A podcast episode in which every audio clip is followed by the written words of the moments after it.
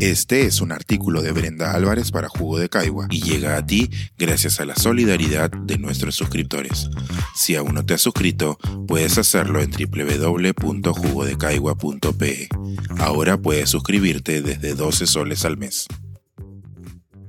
Nuestra Inquisición en el siglo XXI. El Tribunal Constitucional y su capricho por la desigualdad. Si contraigo matrimonio en otro país, ¿es posible que éste sea reconocido en el Perú? Sí, pero solo si tu pareja no es de tu mismo sexo. Pero, ¿eso no es discriminatorio? Efectivamente, lo es, ya que la diferencia de trato en el reconocimiento del matrimonio, en ese caso, está fundada solo en la orientación sexual de quienes integran la unión y no en algún impedimento legal o característica adicional. Entonces, ¿No está proscrita la discriminación fundada en la orientación sexual de las personas? Sí, absolutamente. Y ya el Tribunal Constitucional, en jurisprudencia reiterada, así como la Corte Interamericana de Derechos Humanos, lo han señalado. Pero entonces, ¿qué pasó? Bueno, cuatro magistrados del Tribunal Constitucional, con posiciones marcadamente opositoras a proteger los derechos de las personas lesbianas, gays, trans e intersex, emitieron pronunciamiento en dos casos vinculados al reconocimiento de matrimonios entre personas del mismo sexo celebrados en el extranjero. Esta instancia declaró improcedente el pedido del reconocimiento del matrimonio de Paredes y el Jovín, una pareja de mujeres lesbianas que contrajo válidamente matrimonio en Miami, y el de Martino de Urbina, una pareja de hombres gays que celebraron su matrimonio en Nueva York. A ambas parejas, este tribunal las acaba de dejar en desprotección jurídica mediante una decisión que sería una de las sentencias más nefastas en lo que va de la historia de este tribunal y que nos retrotrae 20 años en lo que respecta al reconocimiento de todas las formas de familia.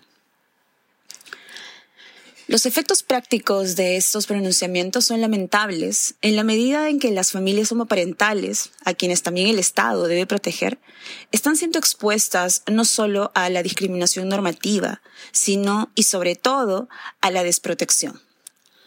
Estas personas, al igual que miles de parejas del mismo sexo que han contraído matrimonio en el extranjero pero que viven en el Perú, van a tener que enfrentar situaciones injustas, como no poder tomar decisiones médicas si alguno enferma, no poder acompañar en los últimos días de vida de su pareja, no poder decidir la forma en la que enterrarían los, los restos si alguno de ellos pierde la vida, o decidir sobre la ceremonia de despedida, y en la mayoría de los casos supondría la exclusión de la masa hereditaria que ambas personas construyeron juntas, ya que esto queda muchas veces a voluntad de las familias.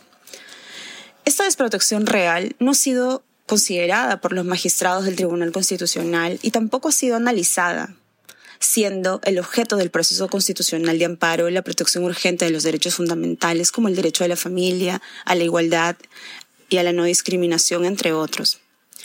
Lo que hizo el máximo intérprete de la Constitución en sus argumentos fue revestir posiciones marcadamente discriminatorias con citas de textos normativos e interpretaciones antojadizas que distan del desarrollo jurisprudencial nacional e internacional. Los argumentos en los que se ampara esta decisión son jurídicamente cuestionables y van en contrasentido del desarrollo del derecho. Por ejemplo, se rechaza la demanda al señalar equivocadamente que la Constitución protege solamente la noción del matrimonio celebrado entre un hombre y una mujer, lo cual no puede concluirse incluso de una mera lectura del texto. Más aún, la vocación de no incorporar la mención al matrimonio en el texto constitucional y sí hacerlo con la convivencia fue para garantizar la más amplia protección a los vínculos sexoafectivos y no solo aquellos constituidos a través de la celebración del matrimonio. Entonces, si la voluntad constituyente hubiera sido prohibir el reconocimiento jurídico de las familias homoparentales u otro tipo de familias, se habría hecho de forma expresa, tal como se prohíban distintas situaciones. Estos cuatro magistrados llegan al punto de señalar que la Convención Americana de Derechos Humanos no ampara el matrimonio entre personas del mismo sexo, lo cual falta la verdad. Pues esta instancia, en el año 2017, a través de la Corte Interamericana de Derechos Humanos, en la opinión consultiva 2417, señaló de forma clara y sin lugar a interpretaciones que establecer un trato diferente entre las parejas heterosexuales y aquellas del mismo sexo es discriminatorio en la medida que realizar distinciones basadas en la orientación sexual de las personas vulnera el derecho a la igualdad protegido por la Convención. También señalan que como no existe una ley que reconozca los derechos de las parejas del mismo sexo, esta instancia no podía emitir pronunciamientos pues implicaría sustituir las funciones del legislativo. Finalmente, esta instancia concluye que al no existir en el Perú el derecho constitucional al matrimonio entre personas del mismo sexo, la demanda debía ser rechazada ya que dicha solicitud no encontraba amparo. Pero, ¿es verdad que el tribunal no pudo amparar jurídicamente la demanda de ambas parejas? Realmente pudo, pero caprichosamente no lo quiso hacer. Hace décadas que el derecho se aleja de posiciones que entienden la Constitución como un texto grabado en piedra. Es más, en el año 2003 ya se había señalado que, desde una perspectiva constitucional, la protección a las familias en sus distintas formas debía ser protegida y que debía interpretarse el texto constitucional de acuerdo a los contextos sociales y culturales. Es decir, para ese tribunal solo pueden ser reconocidas aquellas familias que cumplen con las características tradicionales que ellos califican como correctos e idóneos.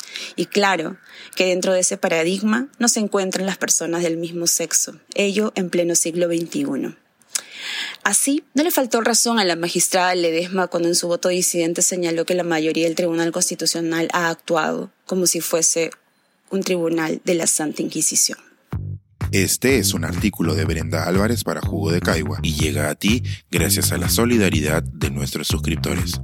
Si aún no te has suscrito, puedes hacerlo en www.jugodecaigua.pe.